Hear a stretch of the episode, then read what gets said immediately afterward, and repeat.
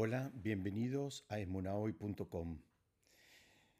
Frente a la pregunta clásica de por qué el maná, la entrega del maná, de este alimento de origen espiritual, precedió a la entrega de la Torá, hay una explicación que trae el Ram Mendel de Rimanov, donde él explica eh, justamente de que eh, la, la Torá prohíbe una serie de actividades, básicamente en el mundo comercial, eh, que incluyen la, prohibición de, mentir, de robar, de codiciar, de eh, engañar, de, digamos, eh, adquirir por métodos eh, ilegales desde el punto de vista de la Torá.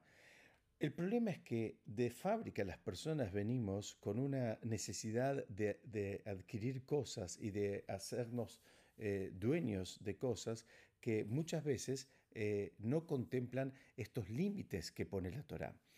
Entonces, la explicación es que el maná servía como una lección para que la persona entienda de que Hashem se ocupa de distribuir la riqueza de acuerdo a las necesidades de cada persona. En primer lugar, eso funcionaba con el mismo maná.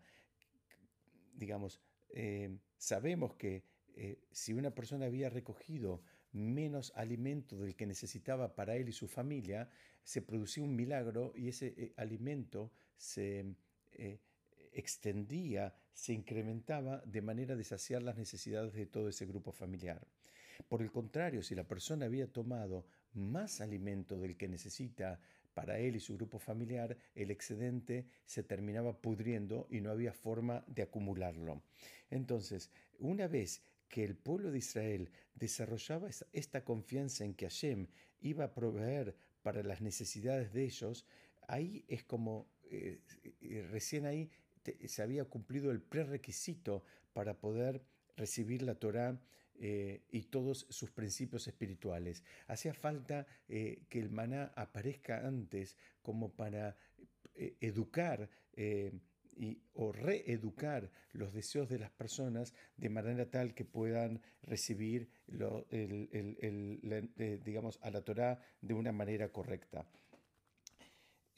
fíjense que en el mismísimo Arona Kodesh, en el mismísimo arca del templo del Bet del templo de Jerusalén, había una jarra que contenía el maná.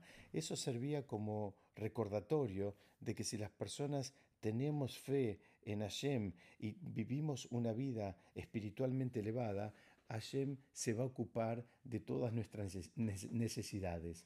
Y es importante saber que ocuparse de lo que nosotros necesitamos no necesariamente coincide con lo que nosotros queremos. Lo que pasa es que si la persona vive realmente una vida espiritualmente elevada, eh, lo, más probable es que eh, no vamos a desear más cosas de las que necesitamos.